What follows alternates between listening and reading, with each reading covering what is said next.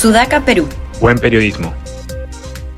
Buenas tardes con todos, siendo el jueves 7 de abril del 2022, tenemos otra edición del podcast de opinión y debate de Sudaca, Perú.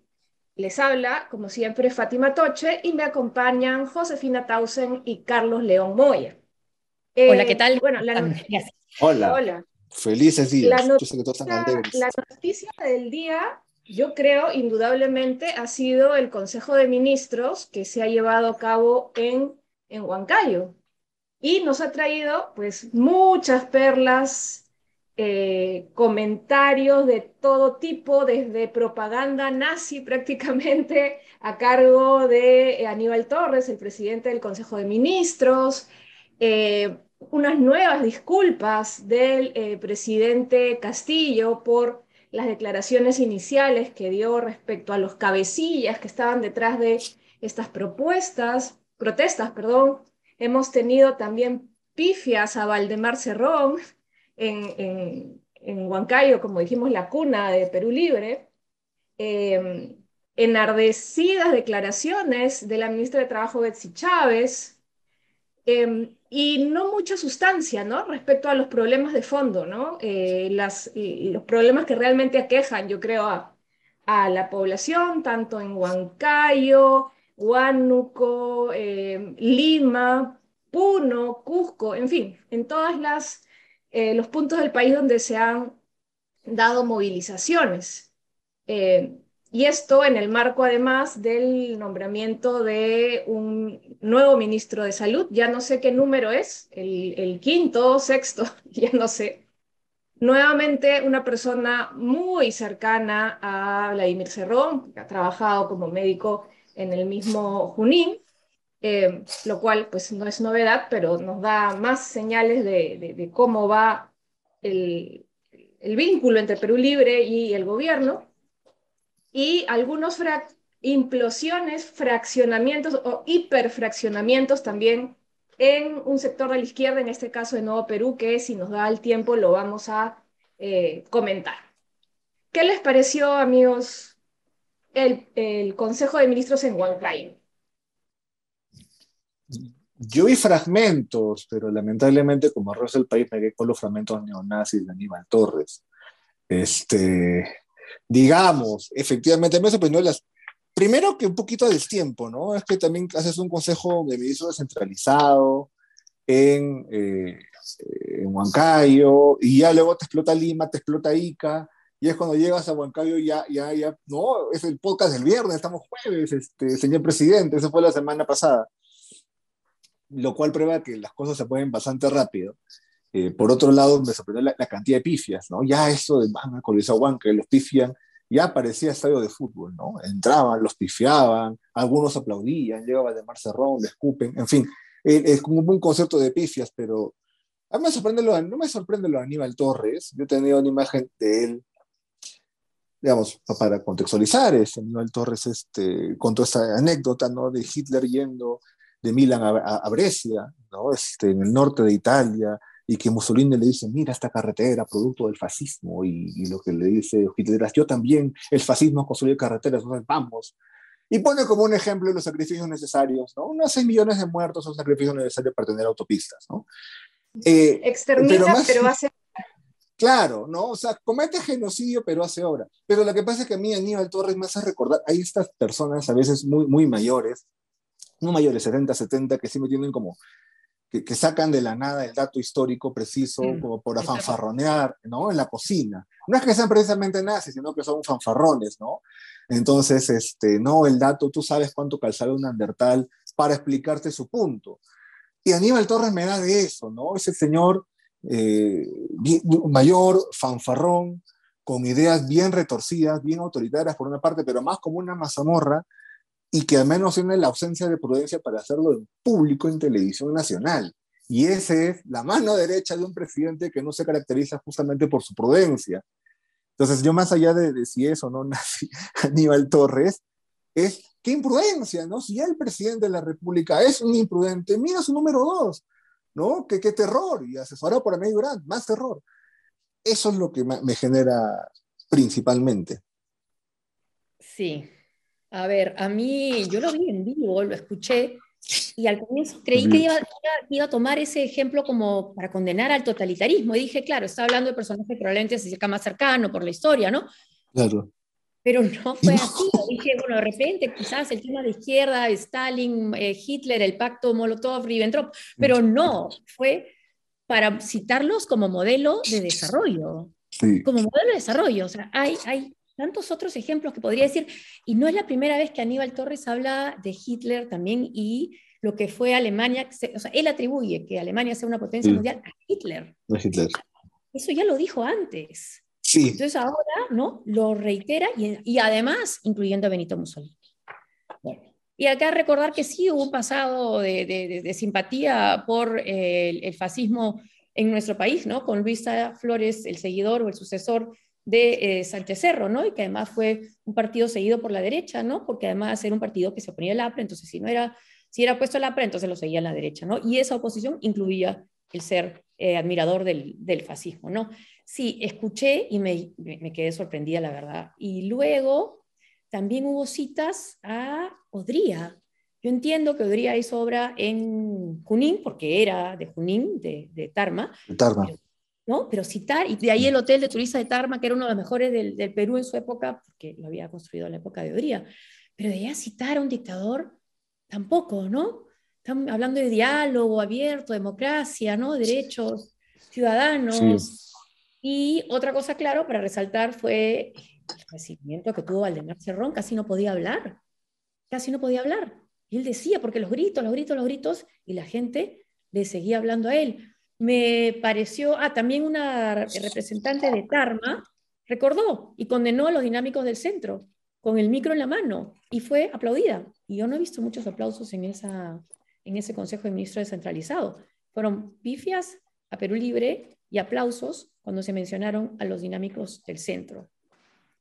¿Qué me pareció bien? Me pareció bien que sí llegara a ser eh, eh, Pedro Castillo y se acercara primero a saludar a la gente que estaba ahí, los representantes, los eh, transportistas, representantes de los agricultores. Y también pareció interesante que algunos de ellos dijeran no queremos eh, la vacancia, eso no es lo nuestro, lo que queremos es que nos escuchen. También me pareció bien el final, donde se dio la palabra a una persona con habilidades especiales, que dio un muy buen discurso, diciendo cómo nos piden para conseguir trabajo que, tenemos, que tengamos experiencia si nadie nos contrata. ¿no? Entonces, esa parte sí me ha parecido bien. Sobre Betsy Chávez, bueno, yo creo que sí fue más política, ¿no? Usó un poco mejor el escenario, ¿no? Para referirse a la gente y acercarse a los, a los que estaban ahí, ¿no? Creo que fue, fue mejor y si, me parece, si, no he escuchado mal, ella no fue pifiada. Podemos hablar también de... No, no fue pifiada. Fue pifiada. ¿no? Y así se acercó a ellos, a conversar con ellos, agarró el micro, ¿no? Caminó alrededor del hemiciclo, del, hemiciclo del, del, del, estadio, ¿no? Pero ellos, el resto no, se mantuvo ahí en, en sus lugares. Este, en eso sí creo que tuvo una, me parece una participación que fue mejor recibida, ¿no? Podríamos hablar de ella también y podríamos hablar también ahora de, de Anaí Durat, que ha preferido, Anaí Durat. Sí, sí, ha preferido seguir siendo asesora. ¿Cómo estará de mal Nuevo Perú? Dicen algunos que encuentra más eh, estabilidad probablemente o prefiere ser asesora de este gobierno que ser presidenta de Nuevo Perú. Sí, prefiero una consultoría jugosa, porque estas consultorías FAC son jugosas, a presidir un partido que en principio eh, parecía que tenía pues una, una, mirada a futuro, a largo plazo, pero bueno, eh, yo creo que, que, es una muestra de, de, de, de, lo que ahora es la política, ¿no? Es simplemente un medio, tal vez para conseguir, para posicionarte, conseguir un puestito allí, una consultoría y, nada más, ¿no? Todo lo que, lo que es ahora y no debería ser, ¿no? Y no debería ser la política. Em, imagínense, ¿no? Dejar un puesto dirigencial en un partido que tiene unas elecciones internas de lo que, de lo que sé, medianamente pues transparentes, por una consultoría, eh, primero que no se sabe bien si es que fue realmente informada en el marco del partido, fue informada pero prefirieron, prefirieron callar o se trató de mantener en, en secreto, pues cosa difícil cuando se trata de una consultoría o un cargo público, ¿no? Porque por temas de transparencia, pues esa información está ahí este, accesible, ¿no? Em, y más aún, más, más digamos, este, vergüenza, digamos, en el marco en el que ese partido Nuevo Perú está organizando una marcha contra este, la política de gobierno actual, ¿no? De la cual su presidenta era parte como asesora en la PCM, ¿no? De locos. A ver, un poco que creo que lo gracioso más esto empieza es quien lo saca, ¿no? Es Vladimir Cerrón. Es decir, está, está el resumen de, bueno, nosotros sí supimos, la compañera Nedora nos avisó, pero nadie dijo nada, ¿no?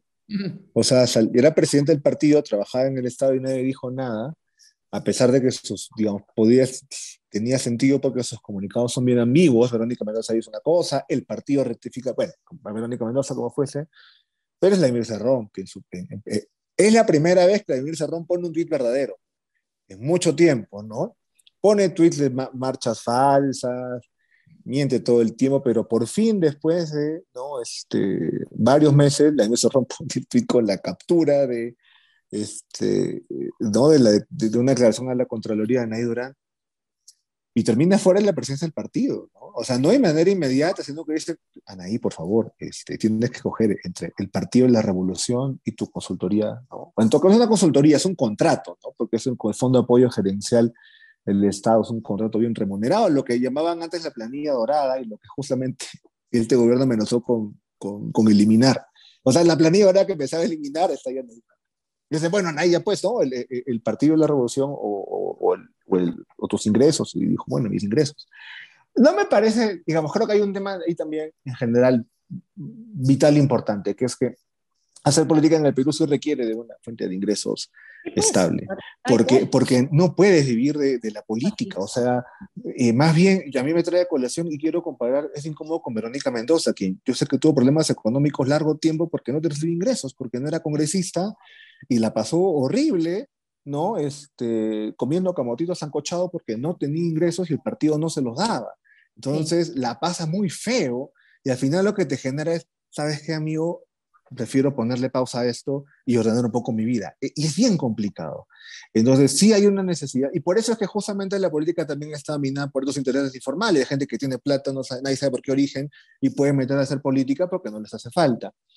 Entonces, dentro de eso yo entiendo también la labor del político, necesito como un cierto bienestar material. El problema es que, claro, eh, yo entiendo eso, pero si has asumido el cargo pues, en enero, no te vas en abril, pues, ¿no? O sea, calculo un poco mejor que te vas a sacar sin chequera. Este, o, por lo menos das un paso al costado primero, dices transparentemente, dices transparentemente, miren, esto ya no puedo, yo tengo familia, o sea, es lógico, necesitas una fuente de ingresos y, voy, a, voy por este lado. Exacto. además, ¿quién te contrata si eres presidenta del Nuevo Perú?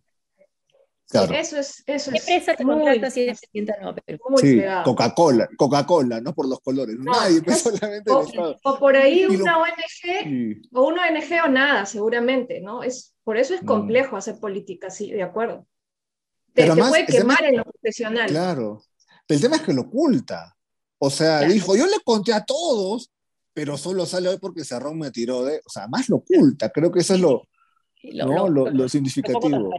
Y dice además, en la última reunión ordinaria del partido, la última reunión ordinaria del partido fue después del tuit de Cerrón o antes. También, ¿no? Ahora, Avi Cerrón, lo partido, ¿lo partido? Lo, lo, poco transparente también de su actuación, por ejemplo, en, en redes sociales, ¿no? Ayer, creo, antes de ayer comentábamos de su preocupación por los cajeros automáticos y de las paredes, en las citas, y decíamos, bueno, qué raro, ¿no? Hay algo ahí, y resulta pues que era consultora de la PCM. O sea, hay un tema de transparencia y yo creo que también es importante aquí que, que en la política debe estar presente. ¿no? Totalmente de acuerdo. Eso es lo que me quedo, ¿no? Entonces, ¿por qué defienden los cajeros automáticos? Ahí dicen, bueno, bueno, digamos, es parte, ¿no? De los, ¿no? de los, de los TDR. Defender cajeros. Ah, bueno, pues. Sí, de acuerdo. Entonces, bueno, ya vamos a ver quién va a asumir ese liderazgo, ¿no? Que ahora es una es una papa caliente y bueno, y definirá también cuál va a ser el rol de Nuevo Perú, me imagino, en lo que quede de este gobierno, ¿no? Dependiendo quién, quién asume el liderazgo, quién se anime, que también mis respetos a quien quiera asumir ese liderazgo, porque ya lo acabamos de decir, es, es un tema muy, eh, muy complicado entrar a política, por lo menos si quieres vivir con mínimas comodidades sin robar, sin robar, pues es, es muy complejo, ¿no? Les quería plantear este, un tema eh, que, que, también eh, señalé en la introducción, que es el nombramiento de el nuevo ministro de Salud. Hemos estado, lo comentamos creo hace unos días, una semana sin ministro de Salud, ¿no? en un contexto complejo, donde la, pandemia no ha culminado, donde se había desacelerado eh, la vacunación y eh, se nombra nuevamente, qué sorpresa, a una persona muy allegada a Vladimir Cerrón, al médico cirujano radiólogo Jorge Antonio López Peña. Eh, pues que reemplaza a Hernán Condori, como ya saben, y que se venía desempeñando como viceministro de Salud Pública y antes de ello como director del Hospital Carrión de Huancayo en Junín. ¿Cómo, cómo ven este, este cambio? Bueno, creo que es una necesidad que tiene Pedro Castillo de mantener los votos de Perú libre.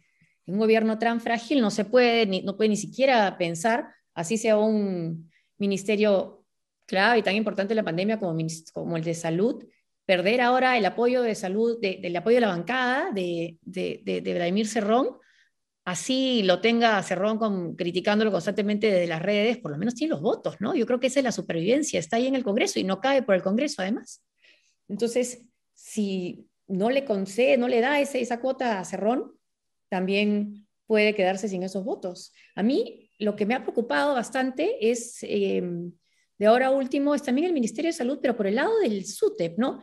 Sale, he escuchado eh, declarar a Lucio Castro que ha convocado esta, esta huelga del SUTE, que ya, bueno, sabemos que, que están enfrentados con el, con el FENATE, pero en ningún momento lo escucho pronunciar la palabra estudiante, ¿no? Escolar, eh, ¿no?